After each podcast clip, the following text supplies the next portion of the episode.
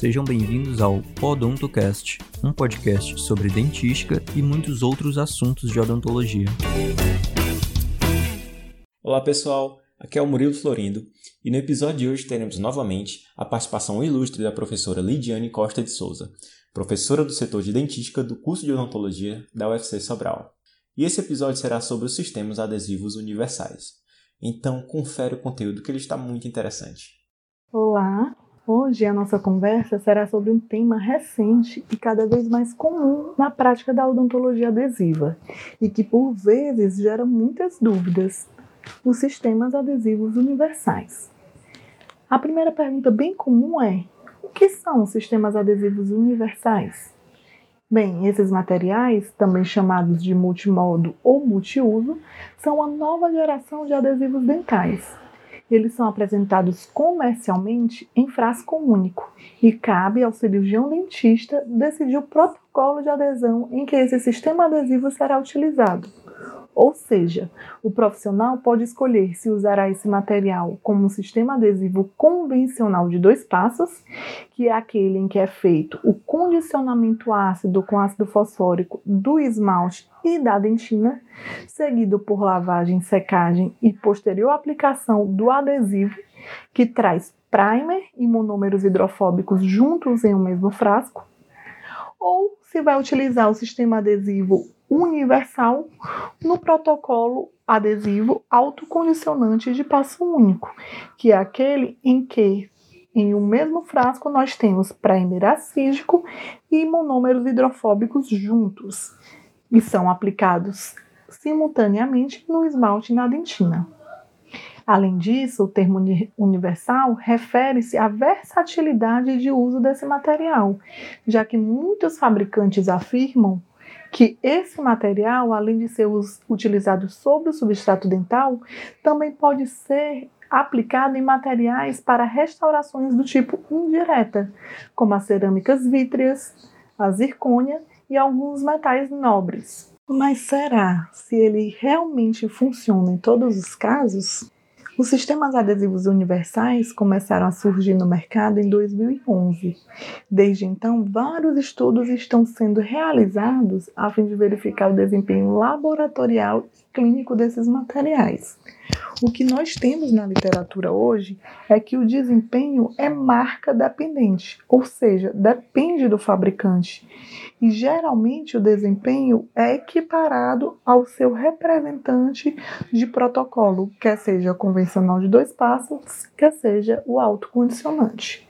E quais são as vantagens e desvantagens desse material? Como vantagem geral, podemos citar a simplificação da técnica, que torna essa técnica menos sensível e mais atrativa, principalmente para os clínicos. Do modo geral, ele apresenta desvantagens e vantagens em relação ao protocolo escolhido para sua aplicação.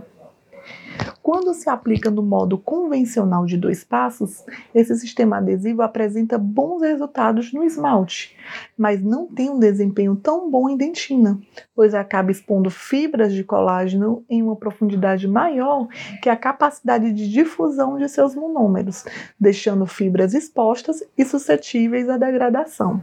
Quando aplicado no modo autocondicionante de passo único, esse sistema adesivo apresenta bom desempenho em dentina, tanto pela simultânea desmineralização e infiltração, o que permite deixar menos fibras de colágeno expostas, quanto pela adesão química adicional realizada pelo monômero funcional, geralmente o 10-MDP, que se liga ao cálcio da hidroxapatita, formando uma ligação iônica mais estável.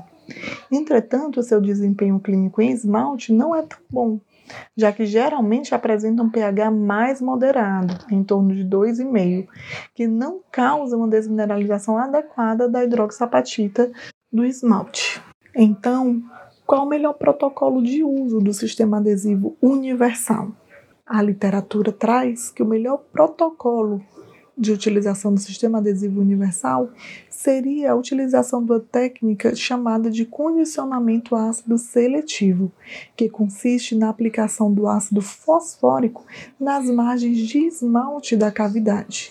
Esse ácido fosfórico seria aplicado por 15 segundos apenas na margem em esmalte, seguido da lavagem e secagem e posterior aplicação do sistema adesivo universal no protocolo autocondicionante de passo único. Essa aplicação deve ser realizada de forma ativa e após a sua aplicação deve-se proceder à evaporação do solvente com auxílio de jatos de ar da seringa tríplice por um período de 10 a 20 segundos.